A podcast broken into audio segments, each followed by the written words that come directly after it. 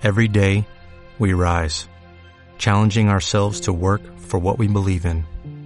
At U.S. Border Patrol, protecting our borders is more than a job, it's a calling. Agents answer the call, working together to keep our country and communities safe. If you're ready for a new mission, join U.S. Border Patrol and go beyond. Learn more at cbp.gov/careers. Para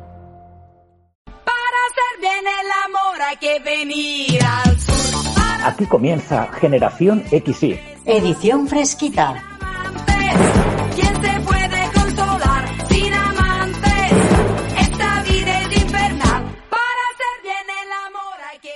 Saludos veraniegos, muy buenos días, buenas tardes o buenas noches. Mi nombre es José María García y os doy la bienvenida a Generación XY, edición fresquita. Ya sabéis que estamos en la edición veraniega de Generación XY, el podcast nostálgico que semana tras semana saca del olvido los mejores recuerdos de los 80 y de los 90. Saludamos también a nuestros oyentes de Cantabria en Cadena Feeling que nos estarán escuchando hoy lunes a las 7 de la tarde.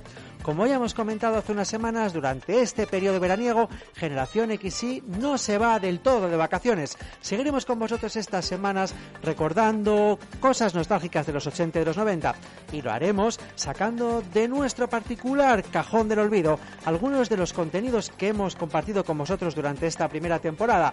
Pero no todo van a ser refritos, veréis, porque también durante estas semanas sacaremos del olvido las mejores canciones del verano de los 80 y de los 90. Lo haremos de tal forma que al final de esta edición fresquita, antes de comenzar con la segunda temporada de Generación XY, allá a primeros de septiembre, elegiremos entre todos la ganadora del supremo concurso de la mejor canción del verano de los 80 y de los 90. Así que estad atentos a este programa, a estos programas de la edición fresquita y tomando nota de las canciones que os iremos proponiendo y al final elegiremos entre todos a la ganadora.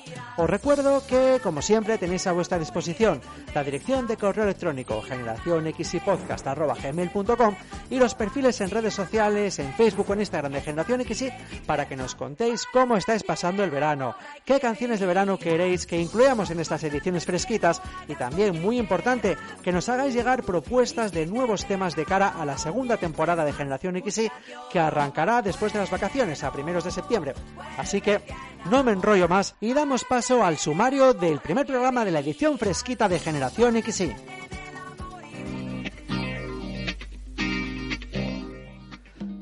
Arrancaremos el programa recordando a la serie veraniega por antonomasia de los 80, Verano Azul, y continuaremos hablando de una de las películas más exitosas de los 80, basada en un libro, La historia interminable. Y durante el programa recordaremos a las mejores canciones del verano de los años 1980, 81, 82 y 83.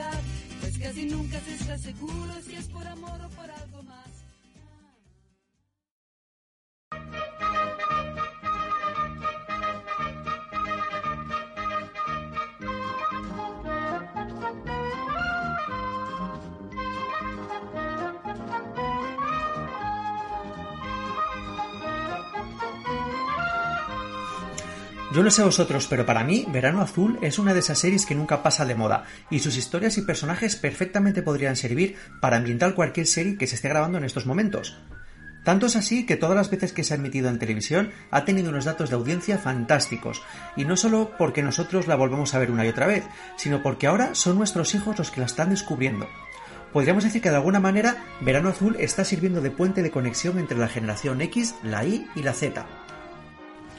La serie cuenta las aventuras de un grupo de chavales de vacaciones, que están pasando el verano en una localidad de la Costa del Sol. Aunque nunca se llega a decir exactamente dónde transcurre la historia, todos sabemos que es Nerja. Aunque también hay que decir que hay unas escenas que otras que se rodaron en otras localizaciones, como en Vélez Málaga, en Motril o en Almuñécar. Vamos a repasar quiénes eran estos chavales.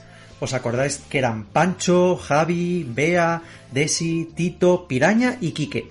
Y junto a ellos un grupo de adultos que también les acompañaban, porque estaban Chanquete y Julia. Además de, bueno, también los padres de los chavales que aparecían en algunas tramas en algunos episodios. Resulta curioso cómo fueron llegando a la serie los distintos actores y actrices que dieron vida a los personajes.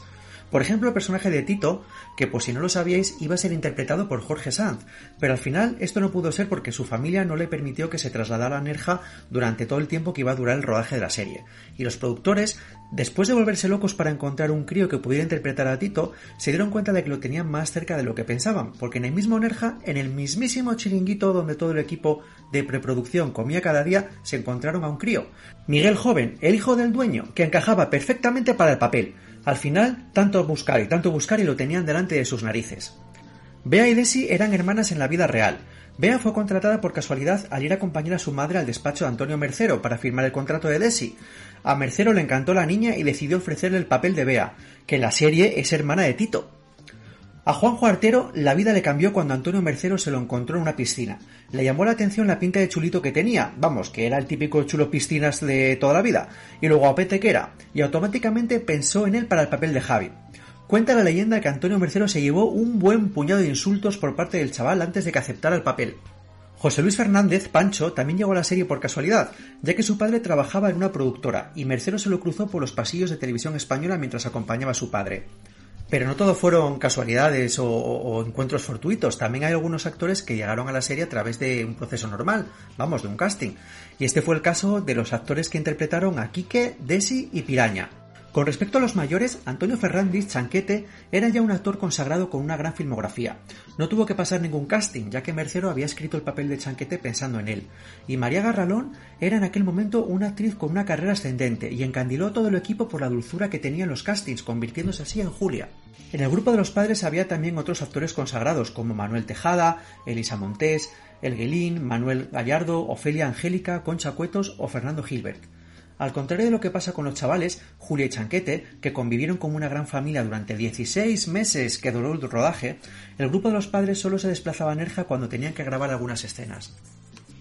En España el Verano Azul rompió con todos los esquemas que habíamos heredado de la televisión franquista y llegó a tratar abiertamente cuestiones que hasta entonces eran delicadas o no se habían tratado, como el divorcio, las libertades, el derecho de protesta, la, la especulación inmobiliaria, el medio ambiente o los conflictos generacionales. Precisamente hablando del derecho de protesta, vamos a escuchar ahora uno de los fragmentos de la serie más recordados en el que los protagonistas se manifiestan en contra de la especulación inmobiliaria. Seguro que os acordáis de este momento mítico. ¿Quién os contesta? ¿Qué contesto, animales de bellota? Quieto, chanquete. Esto les contestamos. ¿Os acordáis, chicos? Sí. sí.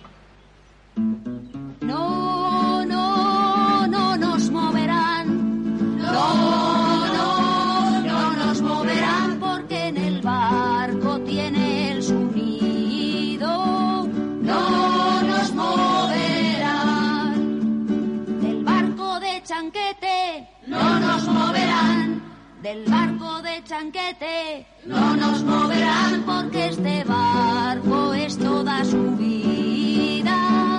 No nos moverán. No, no, no nos moverán. Que tengamos constancia, desde su estreno en televisión española, Verano Azul se ha emitido en al menos 13 ocasiones en distintos canales. Resulta difícil saber con exactitud los niveles de audiencia de la serie, ya que en aquellos años no existían sistemas de medición de audiencia como los que tenemos ahora. Pero según cifras aportadas por Televisión Española, en el año 95, un 91,3% de todos los españoles vivos en aquel momento habían visto la serie por lo menos una vez en sus vidas. Ahora ha llegado el momento del ¿qué fue de? ¡Trunchas! Vamos a repasar qué fue de la vida de los de estos chavales que nos acompañaron en las tardes de verano. Por ejemplo, Pilar Torres, Bea, probó suerte en el mundo de la interpretación y participó en alguna película después de la serie, pero no le fue muy bien y al poco tiempo decidió retirarse de la vida pública.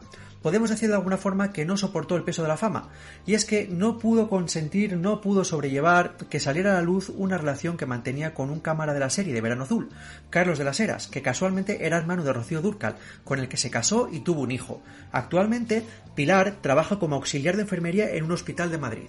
Cristina Torres, Desi, que recordemos que era hermana de Pilar Torres, Bea, también hizo algún papel de poco, de poco éxito en alguna película del cine español, como por ejemplo en A tope de Ramón Fernández. Al igual que su hermana, abandonó la interpretación y se reinventó como auxiliar de enfermería, y también como su hermana sigue trabajando de esto en la actualidad. Gerardo Garrido, Quique, abandonó pronto su carrera de actor y estudió biología y filosofía, aunque nunca llegó a terminar ninguna de estas dos carreras. Más tarde abrió una zapatería y trabajó como fotógrafo. Lo último que se sabe de él es que vive en Granada, está casado y trabaja como comercial. Al rebufo del éxito de la serie, Juanjo Artero, Javi y José Luis Fernández Pancho montaron un dúo musical con el original nombre de Pancho y Javi, con el que grabaron un par de discos que la verdad es que no tuvieron mucho éxito. ¿Queréis escuchar cómo sonaban? Pues aquí los tenéis.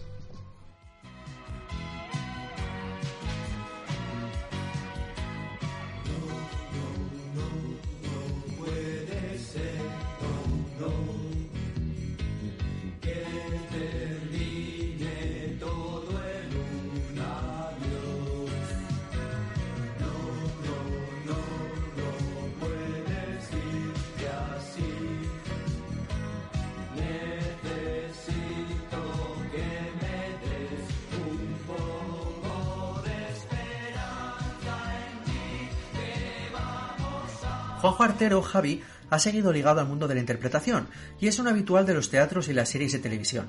Tal vez su papel más recordado yo creo que sea el de Charlie en El comisario, pero también ha protagonizado El barco de Antena 3 o alguna película como No habrá paz para los malditos de Enrique Urbizu. Y el otro integrante de este peculiar dúo, José Luis Fernández Pancho, Digamos que no tuvo tanta suerte. Durante un tiempo trabajó como actor de teatro o de doblaje, pero posteriormente tuvo problemas con las drogas y la justicia, y la verdad es que poco más se ha sabido de él.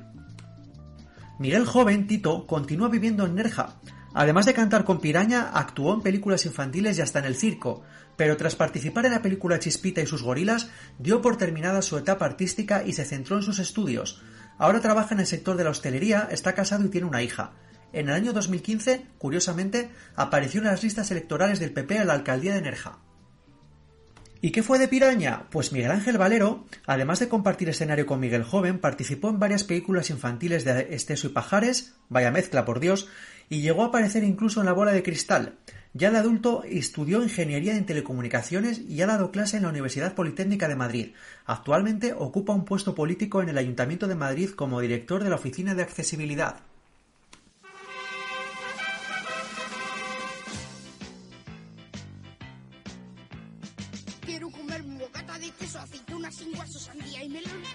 Comerme 14 filetes,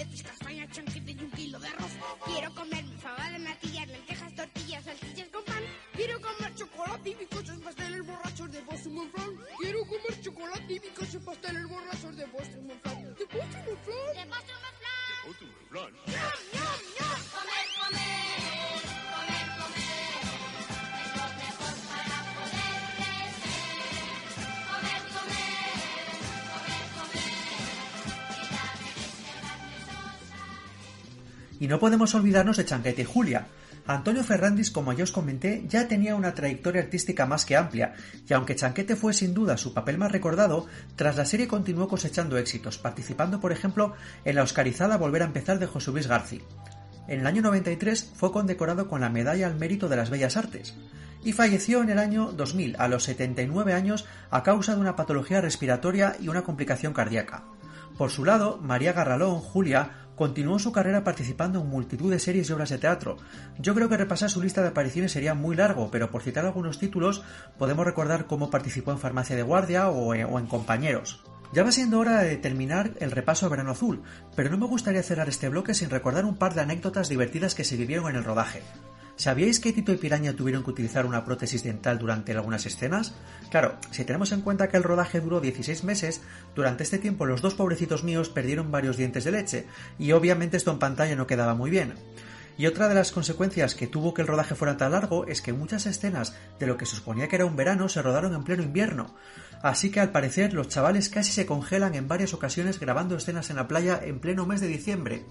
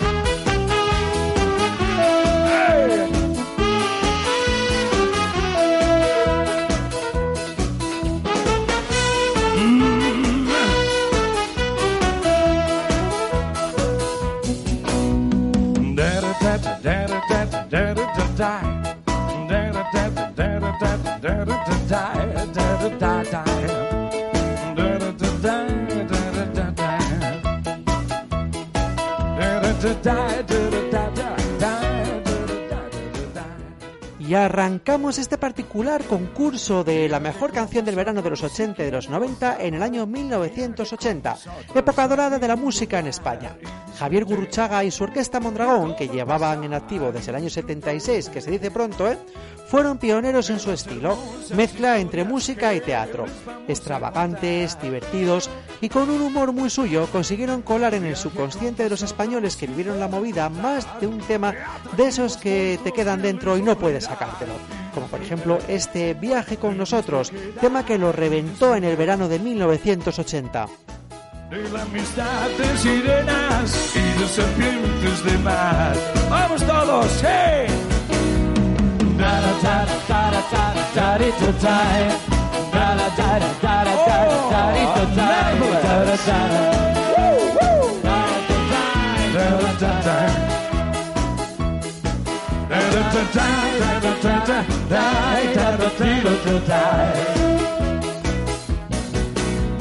Con nosotros viaja el sueño y la novedad, la alegría, la sorpresa y el carnaval. Todos juntos iremos allá, todos juntos.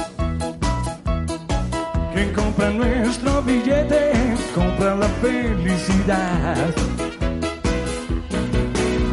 Viaje con nosotros si quiere gozar. Viaje con nosotros a mil un lugar y disfrute de todo al pasar y disfrute. Pajaritos a bailar cuando acabas de nacer, tu colita es de mover. Para un pajarito ser, este baile es de bailar y a todo el mundo alegrar.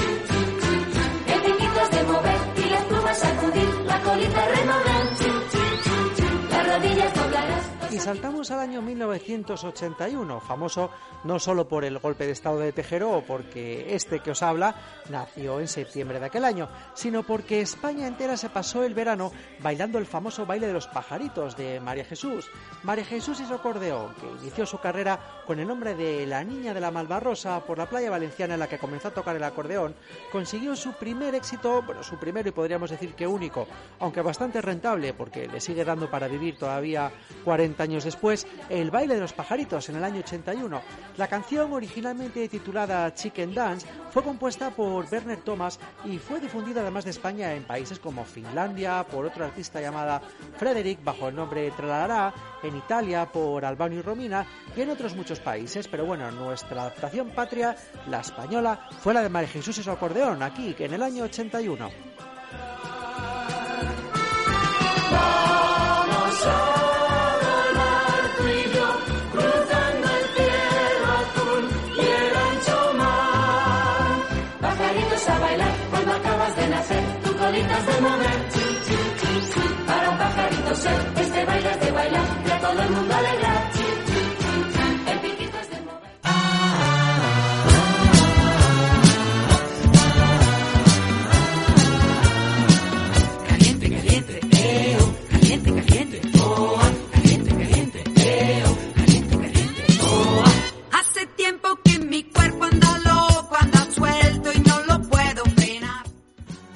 Seguimos en el año 81 y lo hacemos de la mano de una de las artistas que más nos gusta aquí en Generación X. Sí, y es que ya habéis podido comprobar durante este año que su música nos ha acompañado en distintas cabeceras, indicativas, etcétera. Estamos hablando, cómo no, de la grandísima Rafaela Carrà, conocida como la diva italiana o la bomba italiana, que levantó pasiones entre más de uno en su época bailarina, actriz y presentadora de televisión en activo desde el año 60, ganó popularidad en su Italia natal en los 70 por su música y por en sus actuaciones en cine del ombligo, algo totalmente inusual para la fecha. Llegó incluso a ser vetada por el Papa. En el año 75 dio el salto al mercado hispanoparlante adaptando sus temas a la lengua de Cervantes. En el verano del 81 fue su momento álgido, subiendo la temperatura, haciendo que tuviéramos un verano caliente, caliente.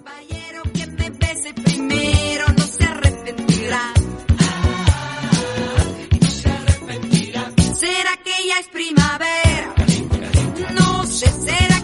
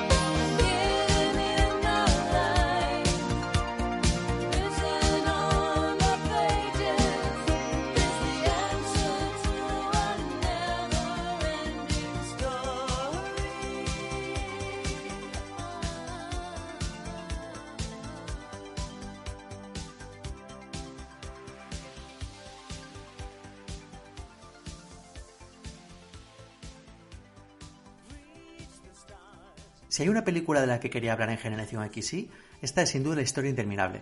La película de mi infancia, la película que me marcó cuando era un crío y que hoy, 36 años después de su estreno, es raro el año que no la vea por lo menos una vez. ¿Que por qué me gusta tanto? Pues yo creo que por dos motivos. Primero porque durante muchas veces en mi vida me he sentido identificado con alguno de los personajes de la película, o bien con Bastian o bien con Atreyu. Yo creo que eso nos ha pasado a todos alguna vez, ¿no? Todos hemos sido Bastian alguna vez y todos hemos sido o hemos querido ser Atreyu. Y el segundo motivo es porque la película indudablemente me recuerda a la novela. Una novela que he leído varias veces y que cada vez que la leo le descubro matices nuevos, mensajes nuevos y me genera pensamientos e ideas distintas en mi cabeza. La última vez que leí la novela no la leí exactamente, la escuché en su versión audiolibro haciendo el Camino de Santiago. Me hice todo el Camino de Santiago escuchando una versión hablada de la, de la novela de la historia interminable narrada por Yamil Cuellar, que os recomiendo que busquéis también en formato podcast porque está disponible y es una auténtica maravilla. Pero dejémonos de recuerdos y anécdotas personales y centrémonos en lo que nos ha traído hoy aquí. Centrémonos en la película. La historia interminable es la adaptación cinematográfica de la novela homónima de 1979 del escritor alemán Michael Ende. Dirigida por Wolfgang Petersen y coproducida por Alemania Occidental y Estados Unidos, la película no tardó en convertirse en un referente del cine familiar de la década de los 80.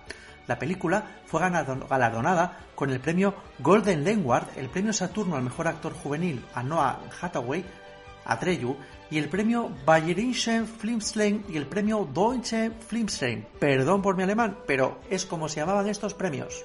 El argumento gira en torno a Bastian, un niño de 10 años que a menudo sufre acoso escolar por sus compañeros de clase. Escondido en el desván de su colegio, el pequeño devora durante horas un enigmático libro llamado La historia interminable, en el que se relata la inminente destrucción del reino de fantasía. La nada amenaza con devorar este mundo y las criaturas que lo habitan, y solo un héroe puede impedirlo todo empieza a adquirir un matiz más sorprendente cuando el libro parece implicar al propio lector, a Bastian, como uno más de los personajes de la historia que está leyendo. El mundo de fantasía en el que Bastian se sumerge a través de la lectura está poblado de, por infinidad de sorprendentes criaturas. El héroe de este mundo es Atreyu, un joven cazador que, acompañado por su caballo Artax, protagonista de una de las escenas más emotivas de la película, de la que luego hablaremos, ejerce como heraldo de la emperatriz infantil. Ella es la monarca de este reino, reside en la Torre de Marfil y a pesar de su aspecto de niña de rostro níveo, tiene más edad que ningún otro ser de fantasía. Si ella muriese, fantasía dejaría de existir. Sin embargo, la figura más representativa de la historia interminable no es ni Bastian, ni Atreyu, ni la emperatriz, sino que es Fuyur, un enorme dragón blanco de la suerte con cuerpo alargado y flexible que es capaz de volar sin alas. Su adorable rostro, algo perruno, se ha convertido en un símbolo del cine ochentero. Otros personajes memorables son la pareja de gnomos Engibor y Urg, el Comepiedras, la anciana y sabia tortuga Morla, el caracol de carreras y Morg, el enorme y terrorífico lobo que sirve a la nada. La película conserva el juego metaliterario que es el alma de la historia interminable, un libro dentro de un libro en el que el lector es también uno de los protagonistas.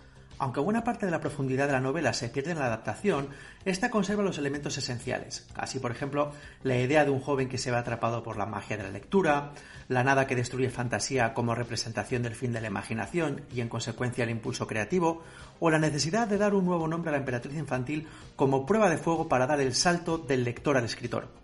El simbolismo de la historia interminable también tiene forma física, la de Laurin, un poderoso amuleto circular con dos serpientes entrelazadas mordiéndose las colas que representa la relación que hay entre el mundo real de los humanos y el mundo de fantasía.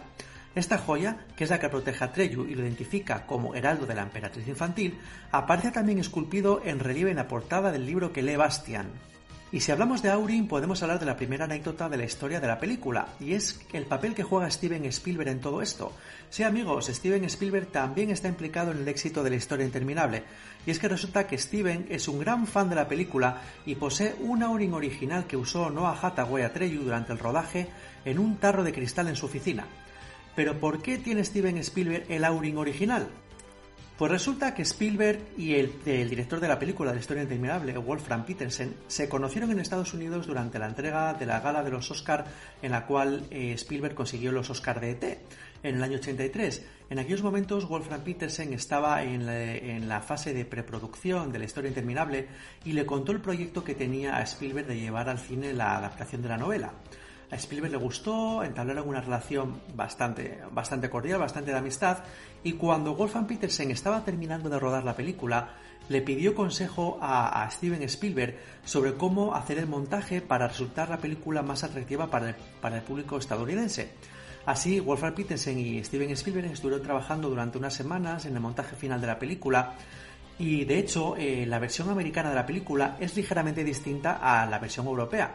No es que haya escenas adicionales ni se hayan quitado escenas, simplemente son pequeños segundos que se cortan en algunas escenas, eh, pequeños diálogos que, que, se cambian de orden, nada significativo, ¿no? De hecho, el metraje americano creo que son dos minutos más que, dos, perdón, dos minutos menos que el europeo y como os digo, nada significativo. Pero el caso es que Wolfram Petersen, como agradecimiento a Spielberg por su trabajo y su implicación en el proyecto, le entregó el Auring, le entregó el Auring original de la película. Y Spielberg, como os comentaba, a día de hoy sigue guardándolo como un tesoro súper preciado y lo tiene con él en su despacho. A día de hoy la historia interminable sigue siendo considerada como uno de los mejores ejemplos en la realización de efectos especiales artesanales. Todas las criaturas de la película fueron creadas a mano por el artista británico Colin Arthur, Resulta curioso que el primer personaje que creó Colin Arthur para la película fue el del caracol veloz. Una vez que se aceptó el diseño de este, todos los demás eh, personajes de la película tuvieron que adaptarse y seguir la línea con la que se creó este caracol. Después del caracol llegó el Dragon Fuyur, una aparatosa estructura de 14 metros de largo, fabricado en látex, escamas, plumas y lana de angora, y relleno de un montón de cables con tensores que movían 20 marionetistas coordinados por un director de orquesta. Avalada por la crítica y el público, la novela tardó solo cinco años en ser llevada a la gran pantalla. Sin embargo, las diferencias entre la novela y el libro son más que evidentes. Por ejemplo, en la película, Bastian aparece como un niño delgado, de aspecto nada destacable, mientras que en la novela es un niño gordo, débil y torpe, que solo cambia de aspecto cuando salta al mundo de fantasía. Tampoco el personaje de Atreyu eh, se parece nada en la novela al libro, porque en la novela tiene una piel verde aceituna y en la película pues tiene eh, un color de piel normal, eh, caucásico podríamos decir. Aunque si bien es cierto que para la película se intentó caracterizar al personaje de Atreyu con este color verde, pero parece ser que los resultados de maquillaje no daban bien en cámara y decidieron así, de forma espontánea, que pues que, pues que nada, que Atreyu tendría que ser un niño normal y eso de que fuera verde, pues que ya sí eso lo dejamos para, para otra película. La recreación de la nada también fue polémica, ya que la novela se la describe como una fuerza inquietante y sutil, mientras que en la película se muestra como un huracán devastador que destruye todo lo que pilla en su camino. Pero para mí, lo peor de la película fue su final, un desenlace que destroza por completo la filosofía del libro cuando vemos a Bastia entrar a Fuyur al mundo real para vengarse de los niños que le habían tratado mal. Y hay sin duda otra gran diferencia con la novela, y es que la película solo abarca, digamos que aproximadamente la mitad del libro, y la novela continúa cuando Bastian entra en fantasía eh, empieza a pedir deseos y va perdiendo su memoria, pero bueno, no eh, prefiero que os leáis esa novela porque para mí la segunda parte es incluso mucho mejor que la primera. Os podéis imaginar que a Michael Ende todo esto no le gustó. Vamos, nada más lejos de la realidad. Después de haber visto él mismo aquella película asquerosa, como él la calificó, horrorosa y con una lamentable falta de calidad, todo esto según él, el escritor aseguró ante la prensa que Wolfgang Petersen había retratado el mundo de que acontece la historia interminable como un, abro comillas, club nocturno de grandes dimensiones más parecido a una mezcla de T y de Day After que a su novela, concebida como una obra a caballo entre las aventuras infantiles y la fábula filosófica.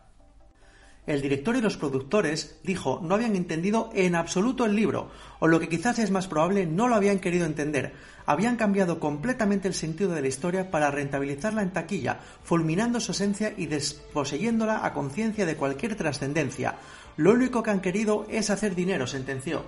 Pese a que la historia interminable costó 60 millones de marcos, unos 3.500 millones de pesetas, con mucho la película más cara de la historia del cine alemán, los productores adquirieron los derechos del libro por 300.000, unos aproximadamente 25.000 euros.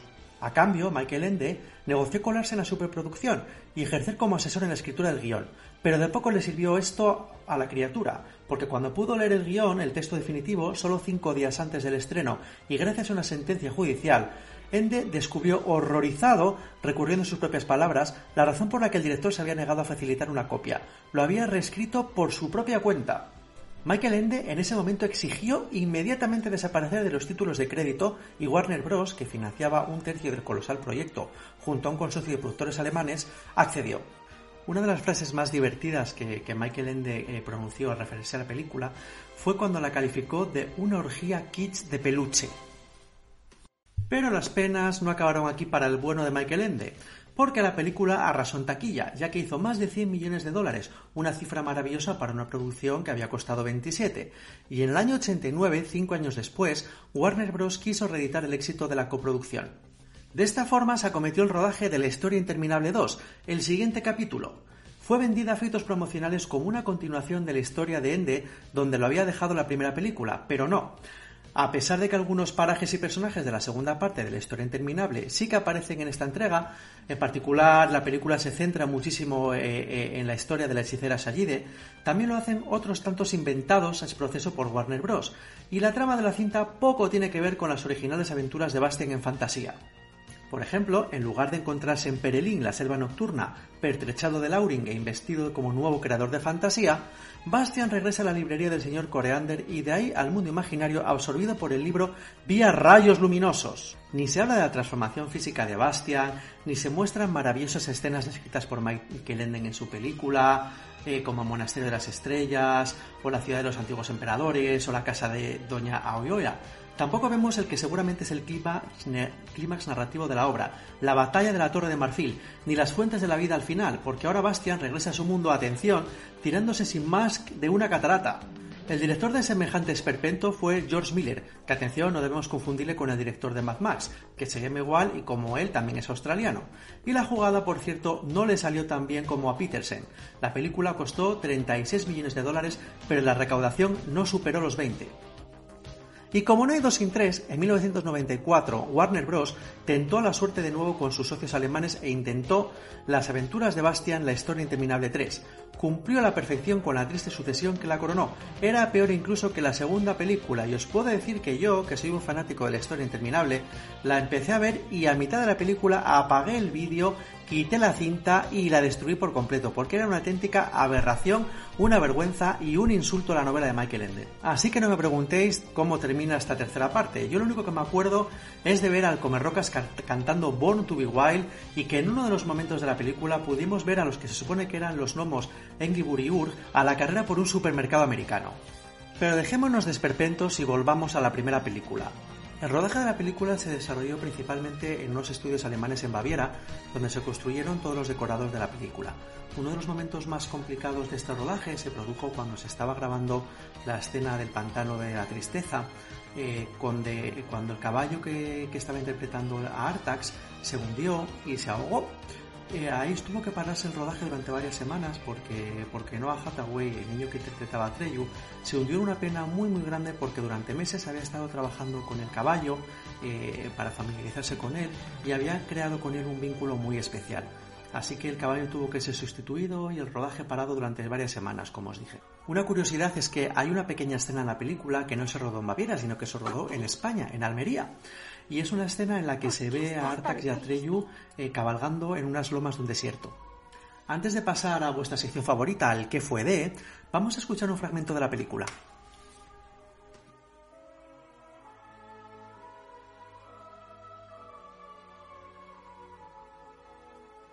He fracasado, emperatriz.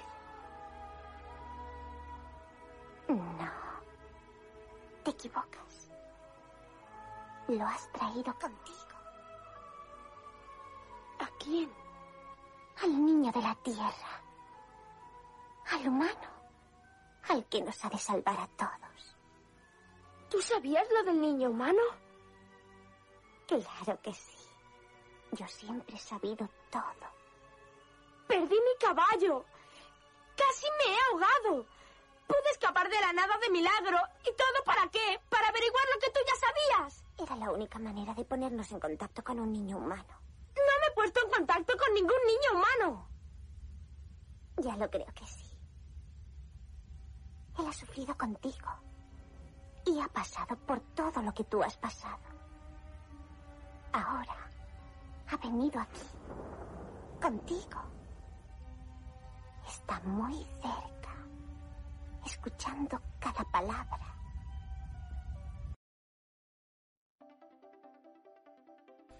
Barrett Oliver, Bastian, ya tenía una cierta trayectoria cinematográfica cuando llegó a la historia interminable.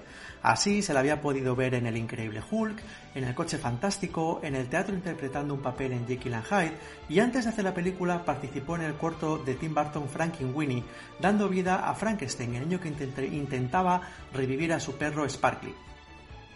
Después de alcanzar la, fama planetaria con solo 10 años interpretando a Bastian, Barrett Olivier se metió en la piel de un niño prodigio en la película de ciencia ficción Daryl de Simon Weiss, una actuación que le valió el premio Saturn al mejor actor joven. Su corta carrera cinematográfica prosiguió con Cocoon en el año 85 y su segunda parte en el año 88, al lado de Steven Gutenberg. Su último trabajo fue en el año 89 en Escenas de la lucha de sexos en Beverly Hills. Barrett Oliver decidió dar por acabada su trayectoria en la industria del cine en 1990 para dar rienda a su auténtica pasión, la fotografía. Por aquel entonces también se dejó seducir por la iglesia de la cienciología. En la actualidad, en sus 46 años, está soltero, es un reputado fotógrafo y exhibe en varias galerías de arte. Noah Hathaway, Atreyu, ya era popular antes de encarnar a este personaje gracias a la película Galáctica, El universo en guerra y a la serie de televisión Galáctica Estrella de combate, donde interpretaba a Boxy. Con 12 años fue elegido para protagonizar el papel cinematográfico más importante de su carrera, el del guerrero que debía salvar fantasía, el papel de Atreyu. Tras interpretar otros pequeños papeles en televisión y cine, como en Simon Simon, Herreros de Familia o Llamados para la Gloria, continuó ligado a la actuación hasta el año 94, con 23 años, donde participó en Die to Sleep y luego se retiró de la actuación porque quería, según él, llevar una vida normal. Hathaway cambió los platós por la práctica de varios deportes, artes marciales, natación, motociclismo y automovilismo. Consiguió ser cinturón negro de varias disciplinas. En el año 2012 regresó al cine en el thriller independiente Sushi Girl, en la que también aparecía Mark Hamill de Star Wars. Está casado y tiene dos hijos. Tammy Stronach, la emperatriz infantil, es la única de los tres que no tenía experiencia previa delante de la pantalla cuando fue escogida. Se presentó a un casting entre 3.000 aspirantes para el personaje de la emperatriz infantil. De padre escocés y madre israelí, contó en una entrevista que acabó en el film de pura casualidad, ya que un agente amigo de su profesora del colegio se fijó en ella y la animó en presentarse al casting. Los padres de Tammy, reconocidos arqueólogos, dejaron que la niña participase en la película porque solo iban a ser dos meses de rodaje, pero luego la apartaron de la industria del cine. La actriz jamás pensó en el éxito que tendría la película. La joven abandonó el mundo de la interpretación y se decantó por la danza, disciplina que practica desde niña. Desde entonces su nombre solo ha aparecido en los créditos de dos títulos de producción checa, Freddy a Slovakia del 2008 y Last Children of a Puber del 2012. Tiene pendiente el estreno de una película y está rodando actualmente otra más que verá la luz el año que viene, en 2021. Y ya como, anécdota final de la historia interminable, contaros que por casualidades de la vida yo tengo el autógrafo de la emperatriz infantil y de Atreyu. Os recomiendo que os conectéis a nuestras redes sociales para ver estas fotos de estos autógrafos que los dos actores me dedicaron en un evento especial el año pasado.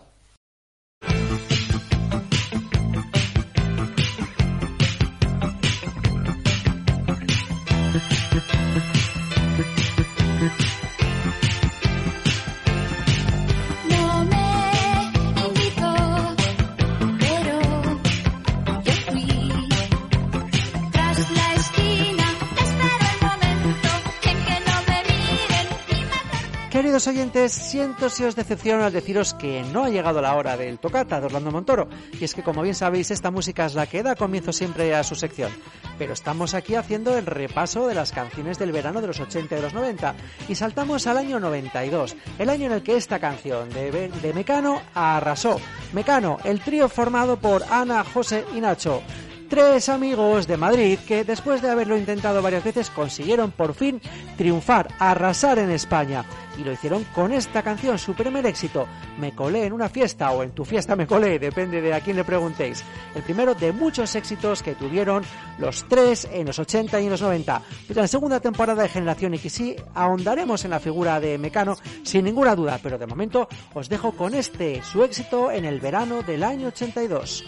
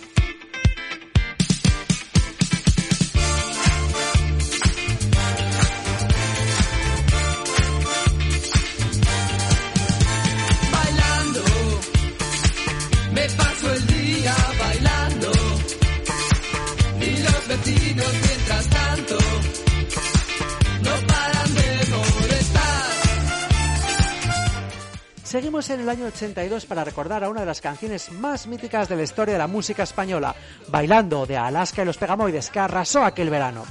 Uno de los máximos exponentes de la movida madrileña, Alaska y los Pegamoides, capitaneados por la célebre y televisiva Alaska. La banda fue concebida en el año 79 y fue ganando notoriedad hasta su disolución en el año 83, momento en el que Alaska se uniría junto con parte de la formación de los Pegamoides a otra banda conocida como Dinarama. En un documental sobre la movida, la banda aclaró que Bailando fue compuesta porque la música disco era una de las reivindicaciones de los Pegamoides en contra de las campañas de descrédito de los sectores más rancios del rock.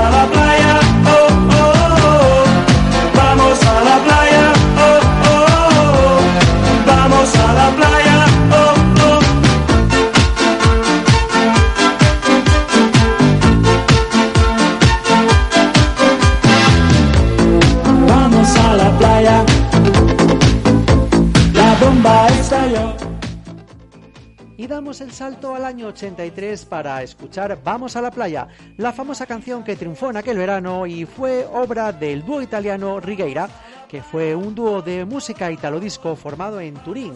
Se creó en el año 81 por Stefano Rota y Stefano Righi. También fueron conocidos en el año 84 por su canción No tengo dinero y en el año 86 representaron, se presentaron al Festival de San Remo con su canción Inamoratísimos sin conseguir triunfar. El viento radioactivo despeina los cabellos. Vamos a la playa,